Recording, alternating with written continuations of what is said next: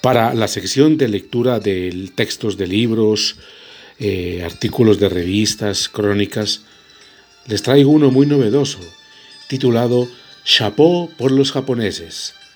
Hace relación a la cultura japonesa en el pasado mundial de fútbol. Con el paso de los días se han decantado varias verdades y mentiras.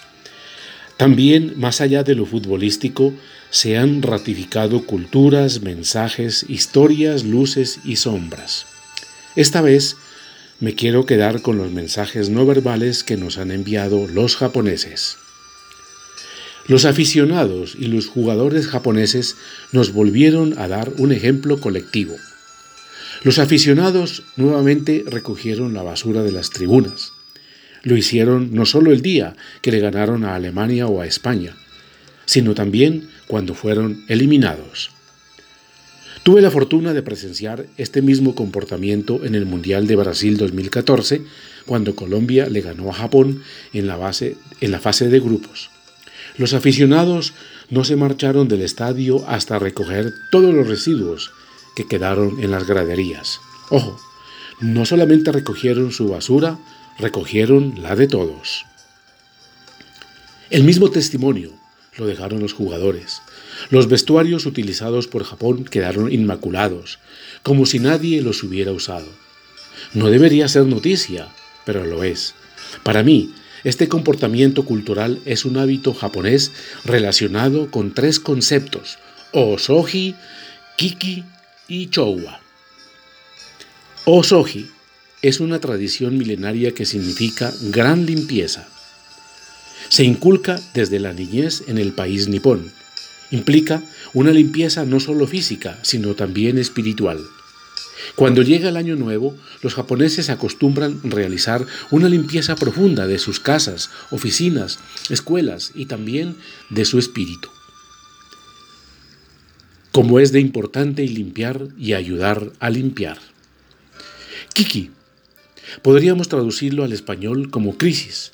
Se escribe con dos ideogramas diferentes. Ki, que significa peligro o temor, y el segundo ki, oportunidad. En tiempos de turbulencia e incertidumbre hay temores, pero sobre todo hay oportunidades. La adversidad puede ser positiva. Después de quedar eliminados del Mundial, en vez de quedarse en la crisis y destruirlo todo, los japoneses mandan un mensaje al mundo de conciencia, de agradecimiento, de respeto y de empatía muy interesante. Algún aficionado respondió, los trabajadores de limpieza en el estadio tienen muchas cosas que hacer. Es por eso que tenemos que ayudarlos. Sin palabras. Como dijo un periodista, los japoneses identifican las causas y abordan las adversidades con una mentalidad que les ayuda a construir un mejor futuro colectivo. Y que significa armonía, es realmente un estado de paz y serenidad un estado espiritual que se logra gracias al equilibrio.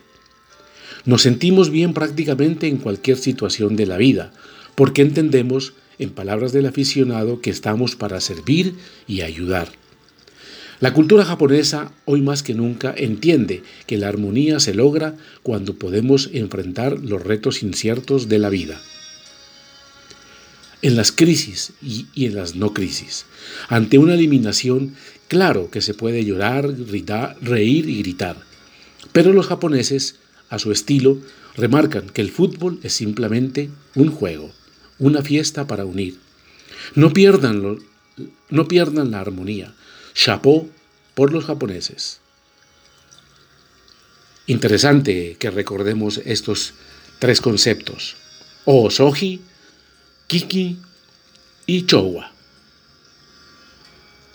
Otra, otra enseñanza más que nos dan nuestros vecinos orientales.